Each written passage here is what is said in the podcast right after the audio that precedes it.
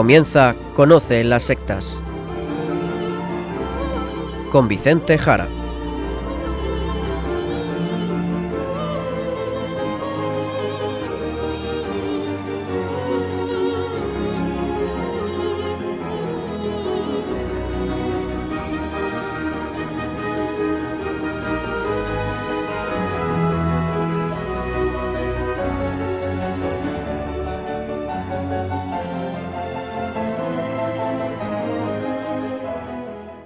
Muy buenas tardes, queridos amigos de Radio María.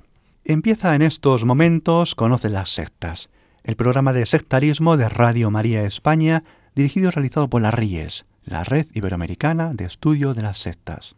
Aquí les habla, y como encargado por la propia RIES para su dirección, Vicente Jara. Y también con todos ustedes junto a mí, Izaskun Tapia Maiza. Izaskun, ¿qué tal? ¿Cómo estamos? Muy buenas tardes a todos. Pues estoy fenomenal. Gracias a Dios. Muy bien, pues directamente nos vamos contigo ya al sumario del programa de hoy.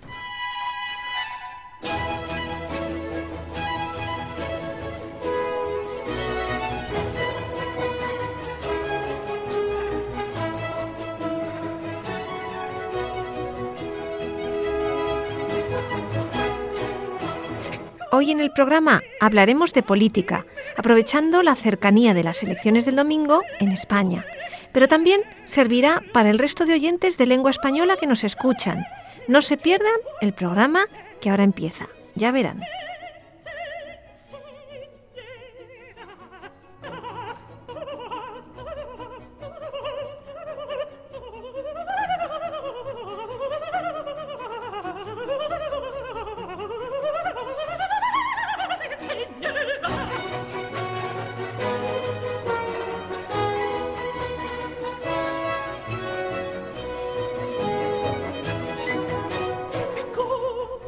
Habiendo mañana domingo en España elecciones generales a la presidencia del gobierno, pues hablaremos de sectas y de política. Ya lo hicimos hace tiempo, en concreto el día 3 de marzo del año 2018, con el título El Estado como secta, la manipulación del lenguaje. Así es. Allí vimos como el Estado, sea en España como en otros muchos países, está usando y abusando del lenguaje, manipulando el lenguaje, con procedimientos muy similares a los que utilizan las sectas. Es el uso de cambiar los significados a las palabras o crear nuevas palabras con significados confusos o nuevos, y prohibir otras palabras que adoptan sentidos nuevos y que son proscritas es todo el uso del lenguaje que además vimos era un arma por parte de los políticos, especialmente de corte socialista, ya fueran socialistas de izquierda o de derecha, para usarlas como conjuros mágicos. La palabra por sí misma, en la magia, crea la realidad, y así hacen los socialistas de todos los partidos, como digo, de derechas o de izquierda, siguiendo la magia, siguiendo la irracionalidad. Es la palabra del político la que según él crea la realidad. Es el subjetivismo, eso es la magia, la creación de la realidad por la palabra, por el conjuro. Las leyes así no emanan de la realidad, según ellos, no emanan de la verdad, que son negadas sino de la voluntad del político que dicta lo que está bien y lo que está mal, porque él lo dice. Aquí está también toda la ideología de género y todos los nacionalismos, entre otras ideologías mágicas e irracionales. Pues siguiendo con aquel programa que les recomendamos, hoy seguiremos hablando del Estado como secta, porque ya verán que hay mucho que decir sobre esto. Pero lo primero, Vicente, pienso yo que es volver a recordar lo que es una secta. Pues sí, pues sí. Vamos a ver. Una secta es una organización social agresiva, depredadora, que tiene mimetismo y un señuelo. Organización malvada, agresiva, depredadora, y se hace pasar por lo que no es. Eso es el mimetismo. Y tiene un señuelo, algo que está muy ligado al mimetismo. Ese señuelo es algo atractivo, tiene por lo tanto aspectos agradables para que te acerques a ella, para que vayas a ella, para que entres, resultando luego que no era lo que aparentaba ser. Pero claro, una vez dentro de ella, un conjunto de mecanismos psicológicos, lo que es la persuasión coercitiva, ¿De acuerdo? Todo esto que estudian los psicólogos de sectas, toda la manipulación, entra en acción para que no salgas de la secta, para que al menos consideres que fuera se está peor. Vamos a ver entonces hoy una serie de rasgos sectarios dentro del Estado político. Y lo hacemos para mostrar, para estar alerta ante los peligros del Estado, porque el Estado, recordemos, siempre es peligroso. Vicente, pero nuestro Estado español y muchos otros en Occidente son estados democráticos, estados de derecho. ¿Valdría lo que dices también para ellos? Sí, sí, por supuesto, claro que sí. Para ellos en especial, en especial. Vamos a explicarlo. Porque nada mejor que lo que has dicho, Izaskun, esas palabras, nada mejor que democracia, Estado de Derecho, ¿de acuerdo? Porque eso es un gran señuelo. Ese señuelo afirma que todos somos iguales, somos libres, no hay derechos especiales de unos sobre otros, que todos participamos en el gobierno, que estamos representados en los políticos, que el poder está en la gente, que los políticos buscan nuestro bien y servicio. Es decir, encontramos elementos de señuelo y también de mimetismo. Estamos, por lo tanto, hablando de aparentar todas esas cosas y no serlo en realidad. Y podríamos preguntarnos, pero bueno, ¿y en otros regímenes? Mucho menos, mucho menos. Esto se da sobre todo en nuestros estados políticos. ¿Por qué mucho menos en otros regímenes? Vamos a ver. La gente que vive en una tiranía o en una dictadura sabe, sabe que vive en ellas. Otra cosa es que no pueden decirlo, no pueden quejarse. Pero es verdad que esos regímenes generan una propaganda y una manipulación para engañar. Un Estado totalitario hace creer a sus ciudadanos que son libres, que el tirano al menos es bueno, que se sacrifica por ellos, que ellos son lo más importante para él, de ahí sus desvelos. Las tiranías venden la idea de que el tirano es como un padre para los ciudadanos. La Alemania Oriental, un régimen totalitario, afirmaba ser una república democrática popular. Nada de eso, una gran mentira. ¿De acuerdo? Nada de democracia, nada de popular. China afirma ser una república del pueblo, nada más falso. Los comunismos afirman ser regímenes del pueblo, cuando el pueblo realmente no vale nada en el comunismo. El comunismo asesina al pueblo si se opone. Lo mismo el socialismo de derechas, el fascismo, que afirma encarnar en el líder el espíritu del pueblo. Sea lo que sea esa fantasmagoría, eso del espíritu del pueblo. ¿Pero qué es eso? No es realmente sino el capricho del líder. ¿De acuerdo? Es decir, engañan, se hacen pasar por lo que no es. Los tiranos y los totalitarismos manipulan y engañan. Pero realmente lo que estamos viendo aquí es que el mejor señuelo y la mayor mentira se pueden esconder en la democracia, en los estados de derecho, por estar, como decimos, envueltas en maravillosos rasgos, en rasgos atractivos, el señuelo.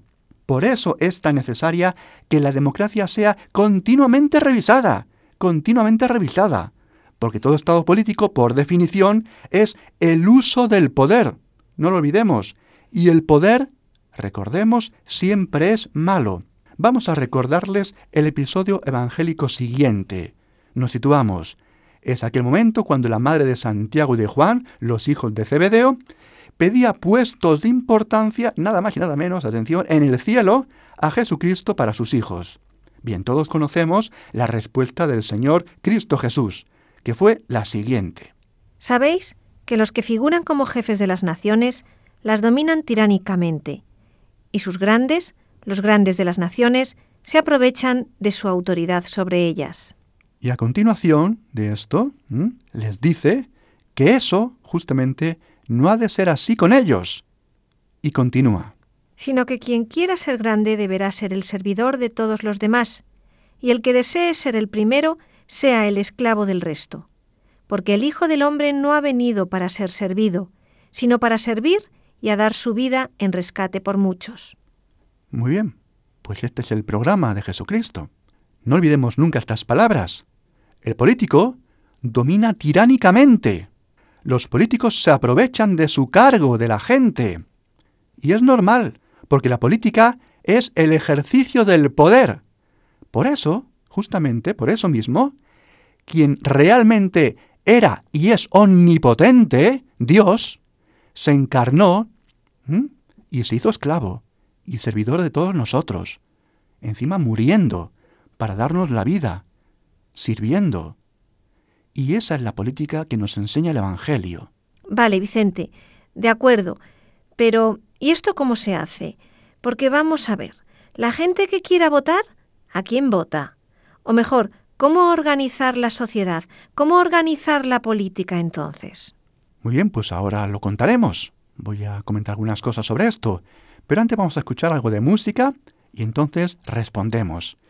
Y veremos que todo esto tiene mucho, mucho que ver con las sectas. ¿De acuerdo? Pues ahora seguimos. Bien, pues vamos a escuchar hoy, día 9 de noviembre, fiesta en Madrid, fiesta de la Almudena, de nuestra patrona, pues vamos a escuchar música dedicada a Madrid. Y empezamos con el tema Madrid, Madrid de los hombres G.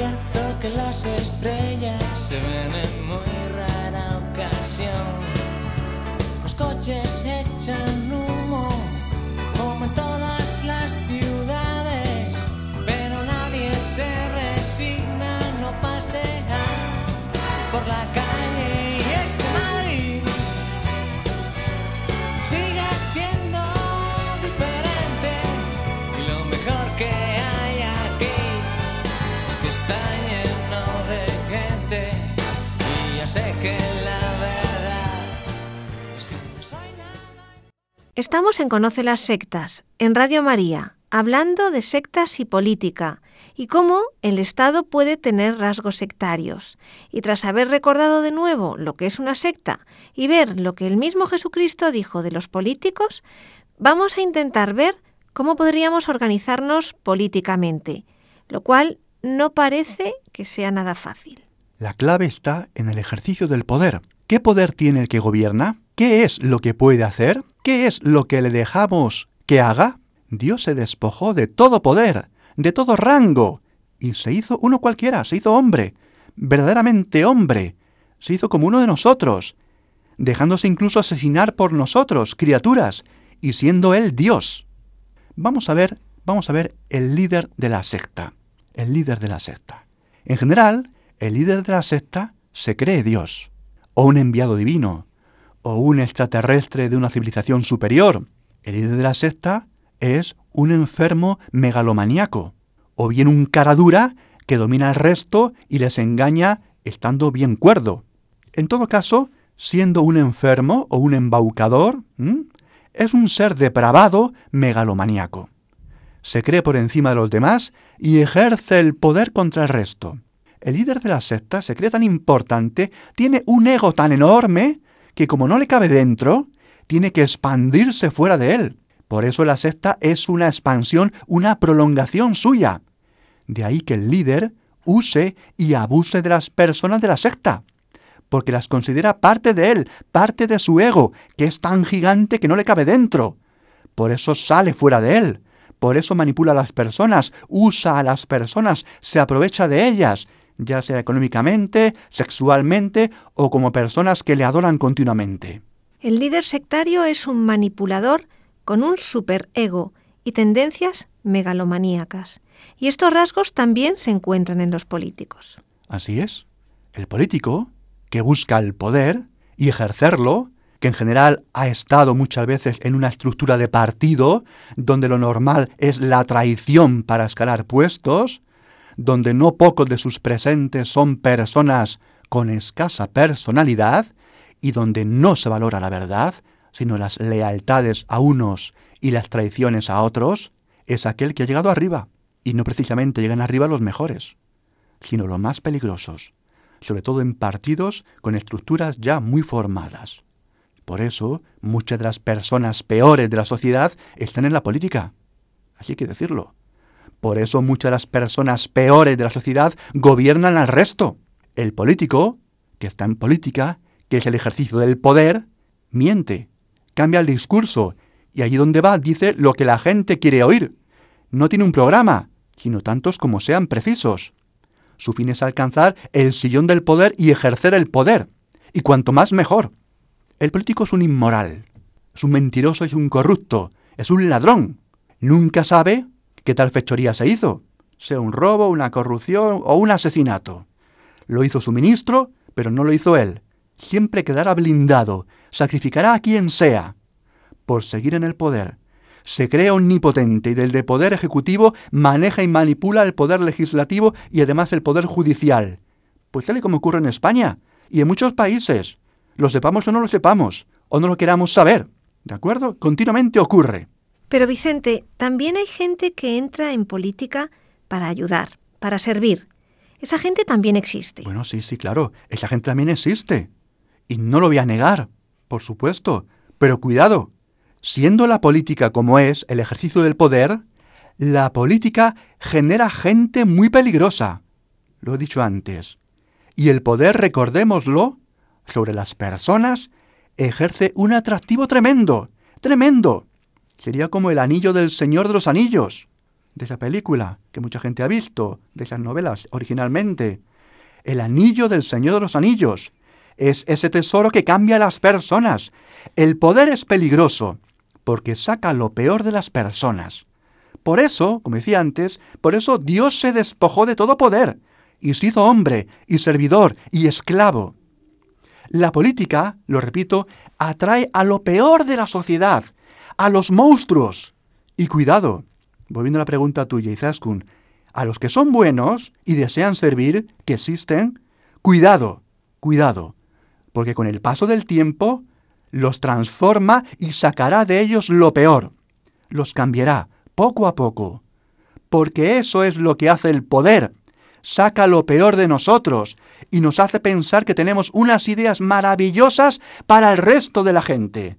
Y tendrían los demás que hacer lo que nosotros pensamos porque nuestras ideas son fantásticas. Y así montamos una utopía donde todos sabemos cómo ha de comportarse la gente y qué tienen que hacer. El infierno está empedrado de buenas intenciones. El infierno. Y lo conocemos por el siglo XX. Atroz.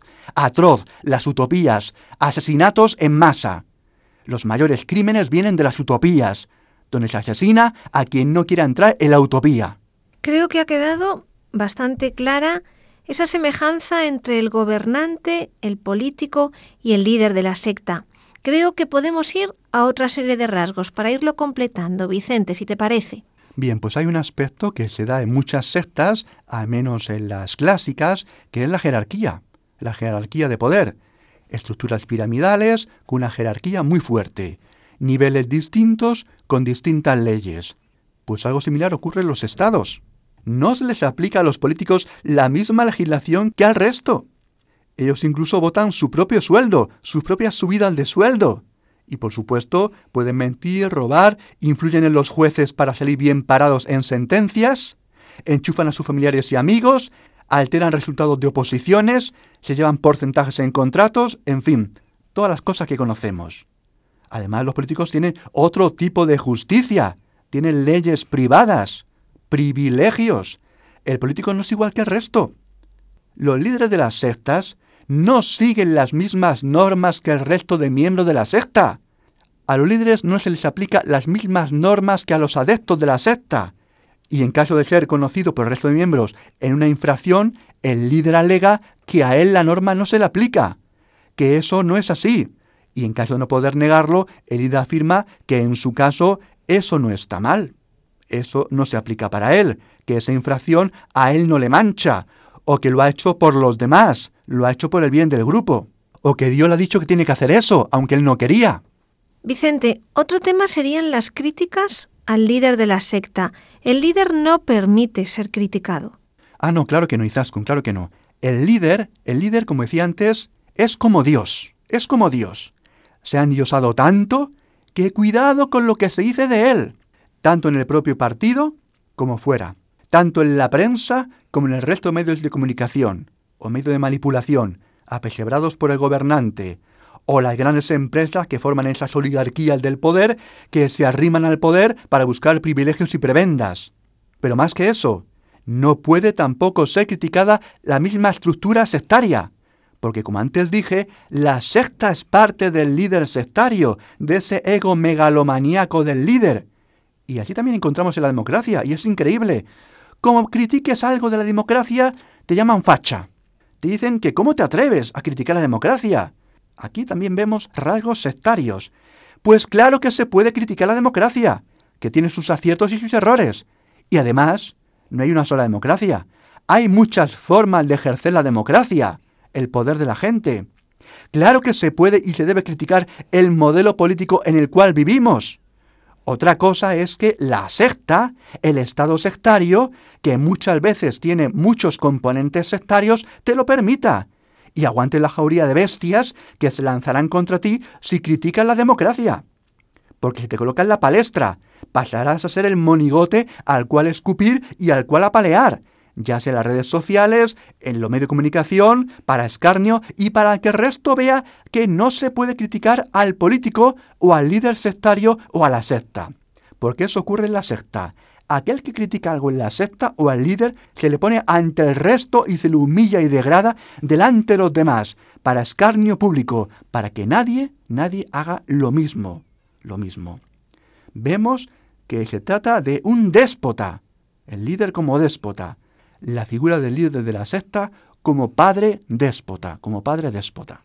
Bien, el líder de la secta y con ello el político como un padre despótico. A ver, dinos, Vicente. Sí, con esto me refiero a lo siguiente. A ver, el líder sectario ejerce en la secta un componente, un componente de paternidad.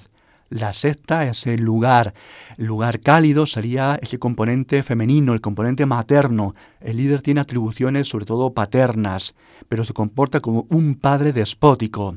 Se comporta así con los adeptos adopta un tono paternalista, porque las sectas y sus adeptos son creaciones suyas en su mente, son parte de él, parte de su ego. Pero claro, es un tirano, es un tirano manipulador que mira a los adeptos como a hijos, a los cuales, no obstante, que puede usar y tirar si le place, usar y desprenderse si le place. Es un padre tiránico y despótico, es un psicópata peligroso. En la política existe una fuerte tendencia de muchos políticos a sentirse los padres de la patria, los padres de los ciudadanos, y ejercen un poder despótico sobre sus hijos. Y en esta relación enfermiza del gobernante se entromete, como no, en todos los aspectos de la vida del ciudadano, como un padre que está continuamente encima de sus hijos. Y por eso mismo no permite que sus hijos crezcan. El político, como el líder de la secta, quiere que los ciudadanos nunca dejen de ser niños, los infantiliza. La secta infantiliza a los adeptos para mejor manejarlos. Y lo mismo ocurre con la política.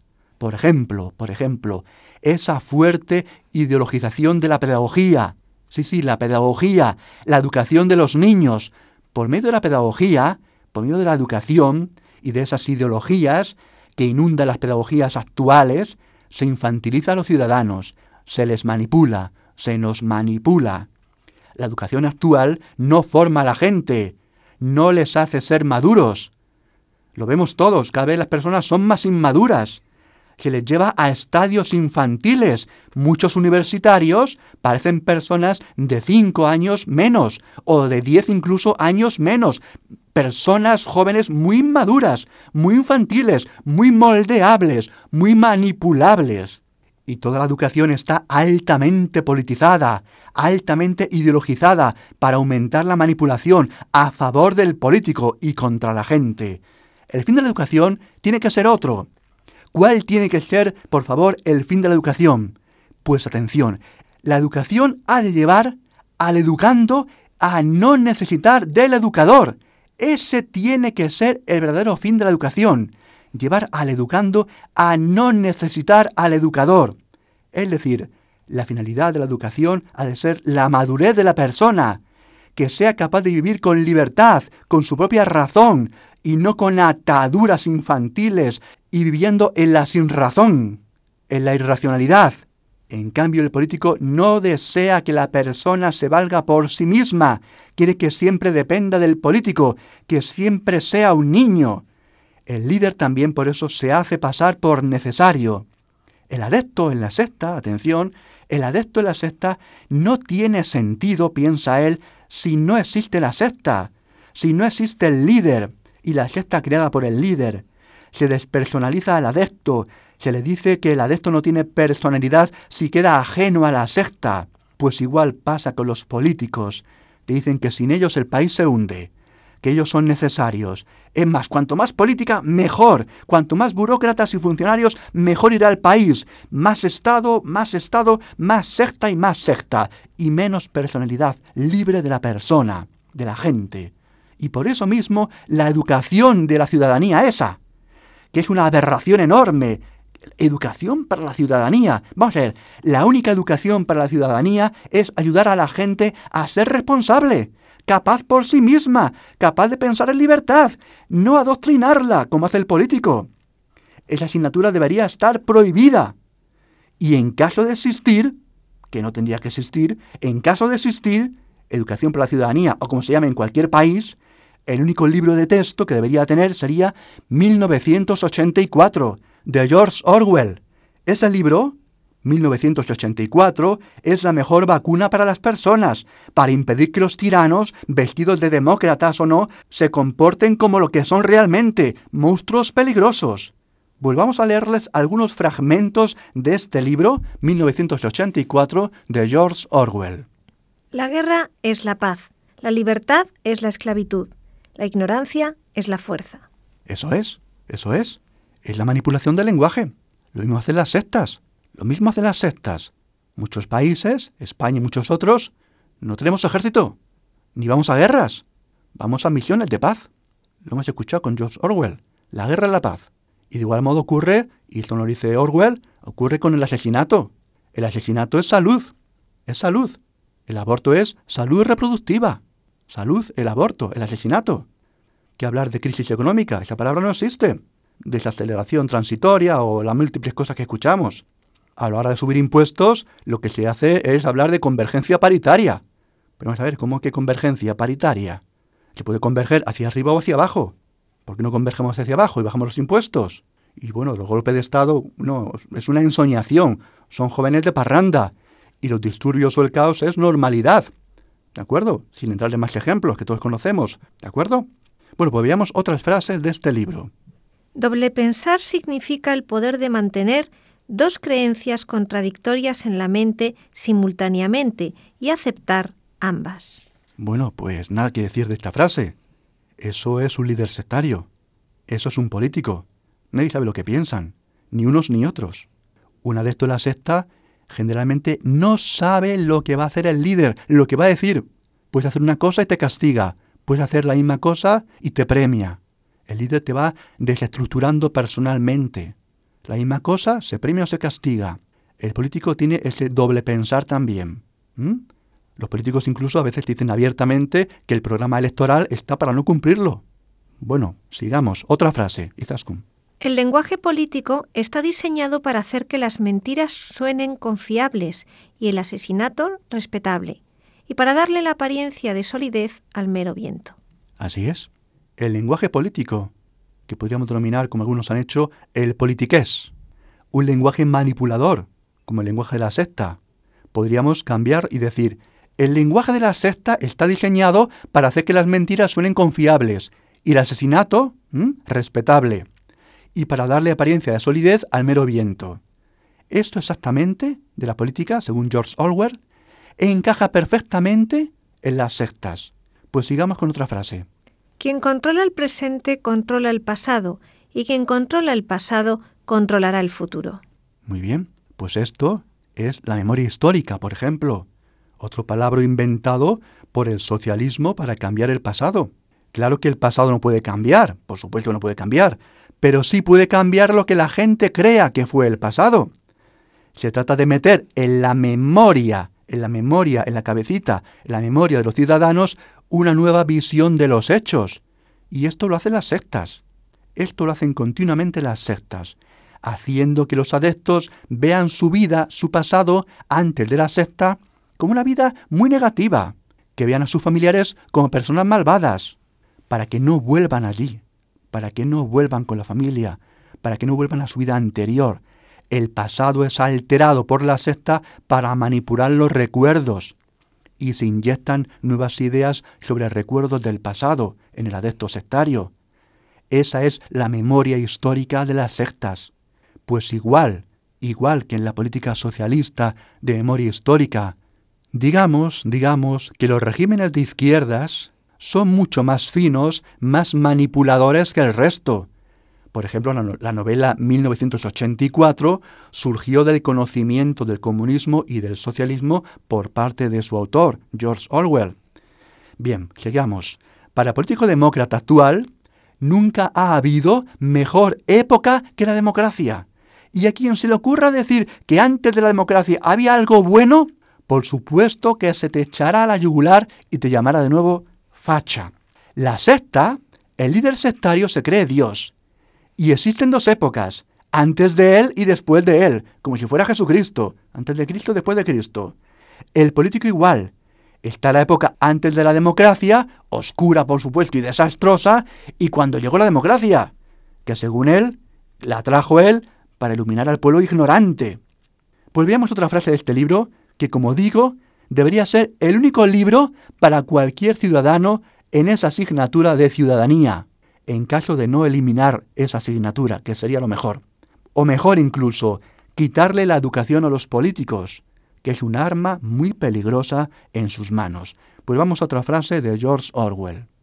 En nuestra época no existe tal cosa como mantenerse fuera de la política. Todas las cuestiones son cuestiones políticas, y la política misma es una masa de mentiras evasivas, tonterías, odio y esquizofrenia.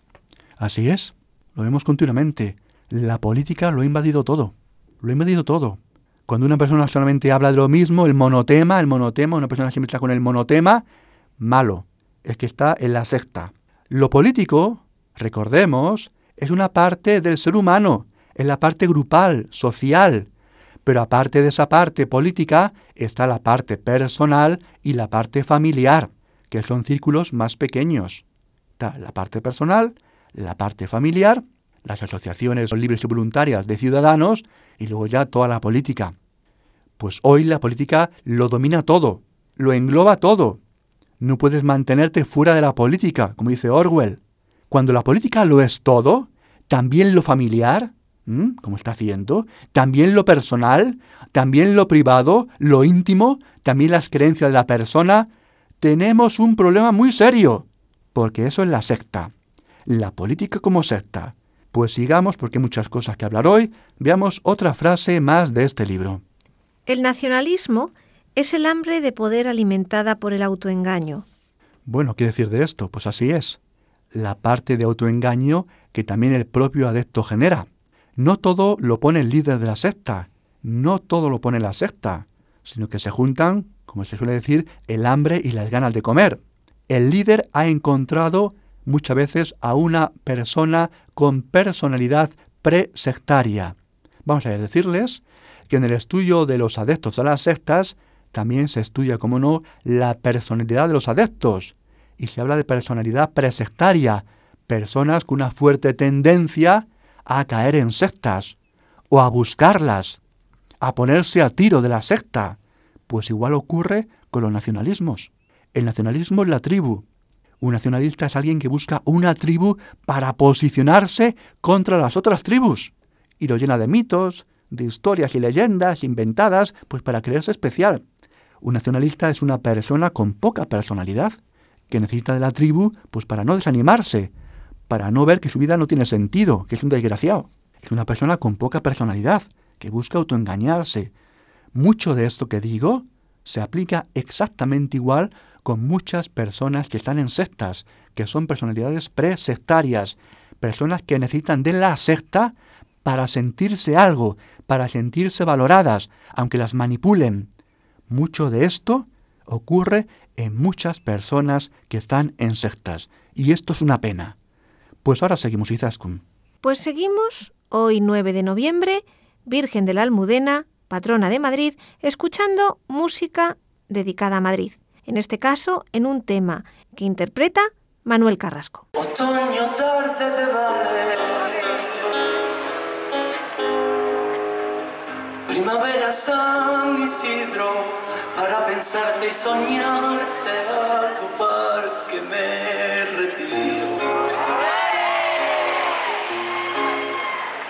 para seguir tu rastro, mañanita de domingo, en la latina el tesoro, lo encontré en tu labio rojo con una copa de vino. Madrid, mi casa sin pueblo, y un pueblo que ahora es mi casa. No se me olvida esa noche que borracho y sin nombre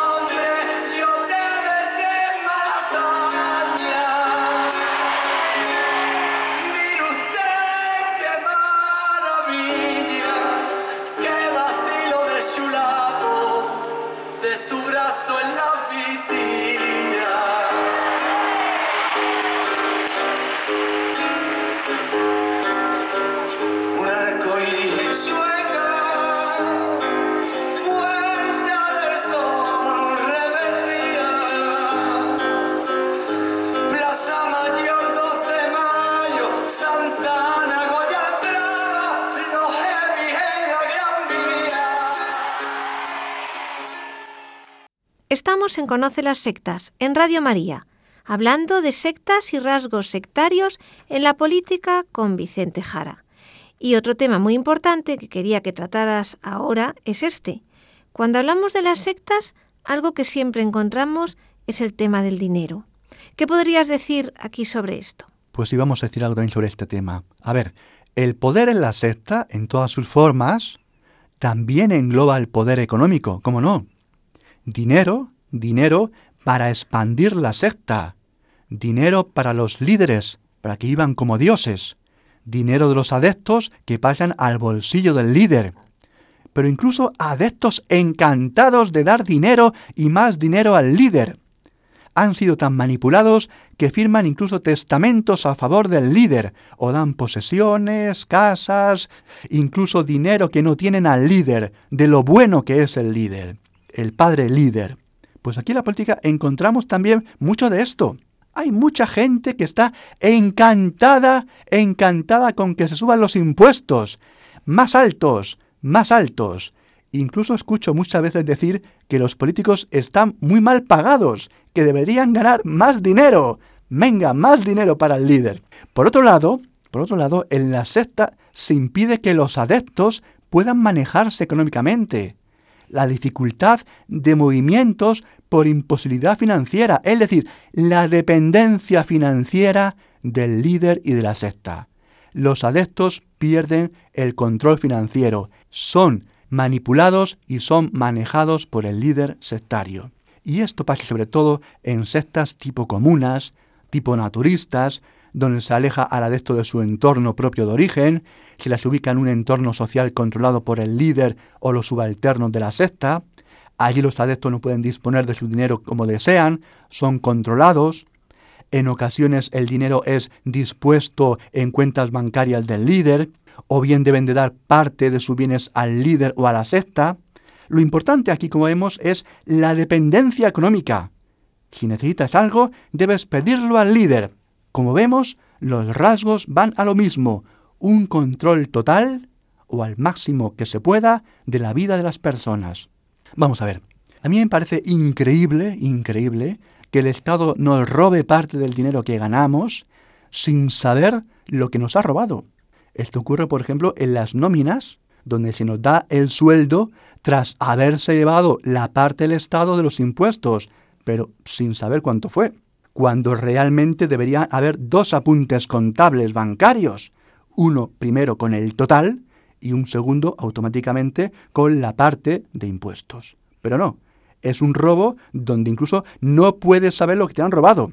Tienes que hacer unos cálculos, no son tan fáciles. Y mucha gente ni los imagina, ni quieren incluso ni saberlos. Gente que le roban y no quiere ni saber lo que le roban. De ahí que los políticos usen de los presupuestos también del Estado para comprar votos. Y lo sabemos. O generan puestos de funcionarios para lo mismo, tener votos cautivos. O gastan y se endeudan incluso. Y sobre todo en épocas electorales, momento de inauguraciones. Y lo mismo tenemos ahora con los pensionistas, en sociedades europeas occidentales de mucha gente mayor, cada vez más. Un colectivo dependiente monetariamente del papá Estado. ¿Qué decimos eso? Papá Estado. El líder papá, el líder paternal de la secta. Pensionistas a los cuales se va a manejar cada vez más, conforme suba su número, para orientar su voto una dependencia basada en la limosna para mantenerse los políticos en el poder, que a eso va todo. Y aquí tenemos, por ejemplo, algunas sectas con ese sistema de pensiones que es la estafa piramidal, que ya hablamos de esto hace unos programas. Tienes que traer a gente a ese sistema para que aporten, para que puedan recuperar el dinero que tú has puesto. Pues esa estafa piramidal lo tenemos en el sistema de pensiones de España y de muchos países donde el Estado te roba parte de tu dinero del sueldo y te dice que en un futuro te lo dará, pero claro, siempre que haya gente que entre en el sistema sectario, porque si no, no verás nada. Eso es una estafa piramidal y muchas sectas funcionan así. Vicente, vamos viendo muchos aspectos y la verdad es que son unos cuantos. Da un poco de miedo todas estas similitudes que en muchos casos dan que pensar en, eh, en qué sistema vivimos. Pues sí, pues sí, la verdad que sí, y tenemos que pensarlo y pensar sobre ello. Pues aún hay muchos temas que podríamos tocar, si te parece, y podríamos ya tratarlos con más rapidez por la hora que va siendo. Pues perfecto, venga, adelante. Vamos a ver, otro aspecto es que el líder de la secta conoce la vida anterior y toda la vida presente del adepto. Y en este sentido hay que estar hoy en día especialmente muy prevenidos, muy prevenidos frente al abuso que los políticos puedan hacer y que ya están haciendo de las actuales tecnologías digitales para conocer la vida de los ciudadanos. Y esto es un gran problema, un gran problema, y se nos ha echado encima. El Estado tiende a decir que los políticos, el Estado, y lo dicen así, pueden conocer la vida privada de las personas. ¿Cómo? ¿Cómo? Cuidado con esto, cuidado con esto. Ligado a este tema está el control de la información, como no. El líder de la secta controla lo que otros le hagan llegar a cada adepto. No permite que el adepto se comunique libremente con nadie si él no lo permite. Esto es propio de los regímenes totalitarios. ¿Y qué tenemos en democracias? El control, por supuesto, es más sutil, porque es el Estado el que controla los medios de comunicación y hace llegar a los ciudadanos la versión que él quiere. Es todo el tema de la propaganda, el control de la educación por los políticos.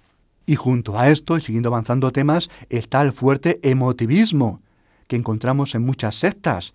Se trata de generar emociones y controlar a las personas por la emotividad, además de entretenerlas, el famoso pan y circo de la política romana, que se ha hecho habitual en todos los regímenes políticos del mundo antes de Roma, con Roma y después de Roma, pan y circo, entretenimiento de la gente, emotivismo. En la secta es fundamental controlar las emociones de los adeptos. Controladas las emociones, controlas a la persona. Y luego está toda la ideologización y la sacralización. La sacralización. El político, como líder sectario, se cree una divinidad. Se ha revestido de sentido místico y la democracia es convertida en una casi religión y de ahí toda la mitología sobre la democracia. Y otro aspecto, volvemos a ellos, el control lingüístico, las sanciones por uso de lenguas prohibidas, lenguas que se prohíben, incluso que son lenguas nacionales, o las propagandas alimenticias, qué debemos comer o qué no debemos comer, todo el naturismo, veganismo, insectismo. El líder paternalista de la secta te dice lo que has de comer, porque es tu papá y se generan ideologías de qué debes o no debes comer, o cómo vestir, como ha ocurrido con prendas de algunas mujeres que van cubiertas por todo el tema del Islam. El Estado dice cómo tienes que vestir, qué tienes que comer. Es tu papá. Pero ¿quién es el Estado para decirte lo que tienes que comer o cómo tienes que vestir? Vamos a ver. También está el control de las creencias, el control de la intimidad, donde a veces puedes ofender a otros porque lleves un símbolo religioso. Y entonces se regula el portar cruces o tener símbolos religiosos en el trabajo o en uno mismo por no ofender a otras personas. Bueno, pues creo que ya va siendo suficiente. Vamos viendo muchos rasgos. Pienso yo que tendríamos que seguir otro día porque son muchos elementos que podrían abordarse y nos dejamos algunos más, pero creo que es suficiente. Bien, perfecto, Vicente. Y con todo lo dicho, y tras ver que muchas cosas nos hacen pensar mucho en el sistema que tenemos, ¿qué podrías decir?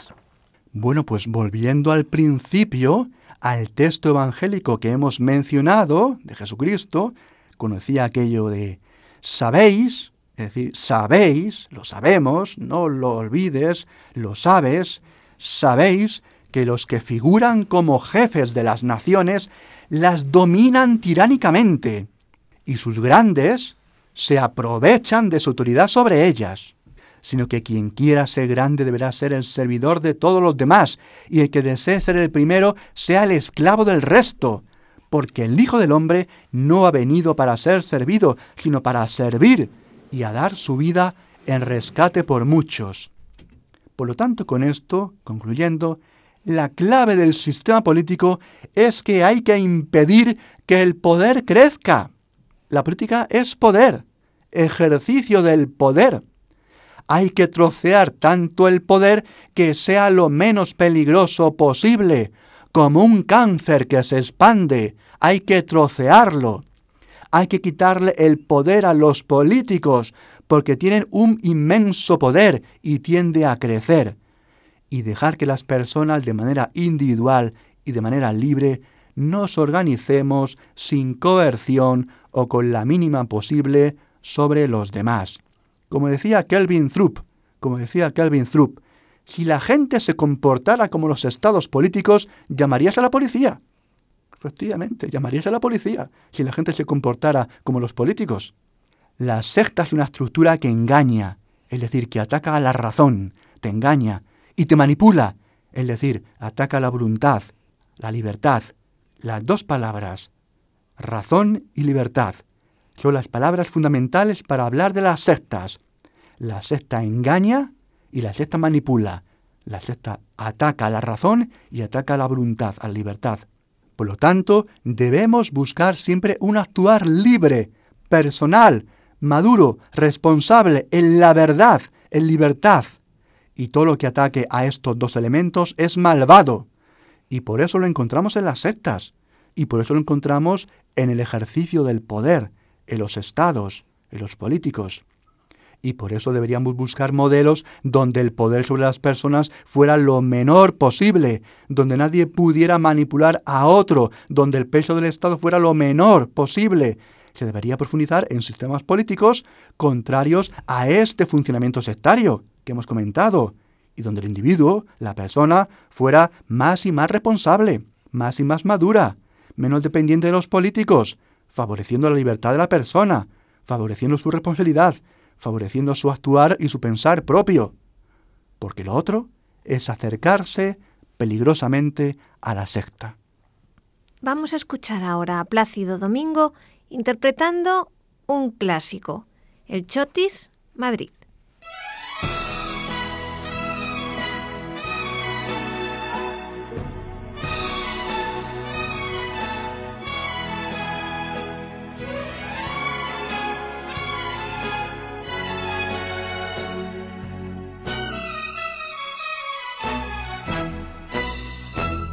Cuando llegues a Madrid, chulona mía, voy a ser emperatriz de lavapiés y alfombrarte con claveles la gran vía y a bañarte con vinillo de Jerez. En chicote un agasajo postinero la crema de la intelectualidad y la gracia de un piropo retrechero, más castizo que en la calle de Alcalá.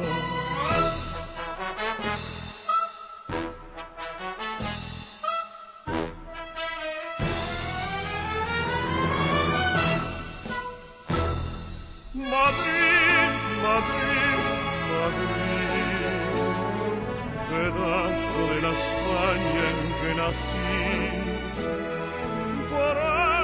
Y ya en el final, como siempre, les recuerdo nuestro correo electrónico y las tres páginas web.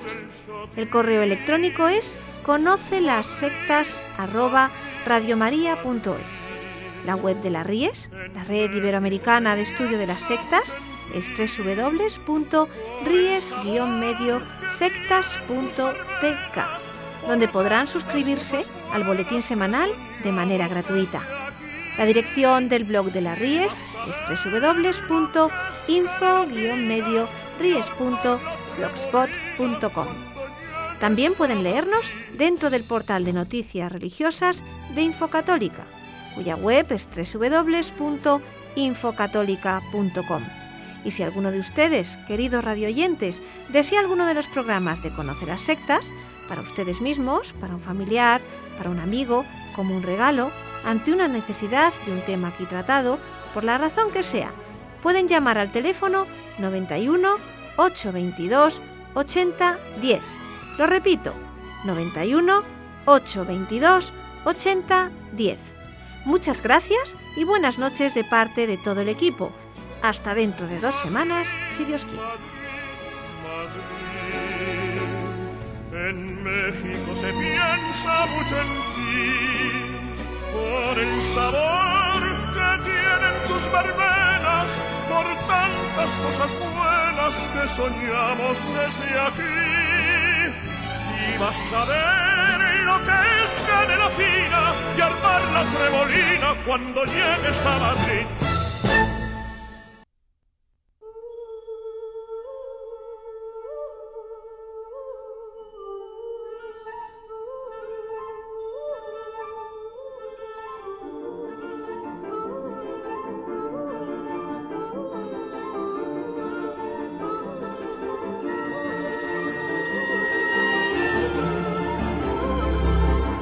Han escuchado Conoce las sectas con Vicente Jara.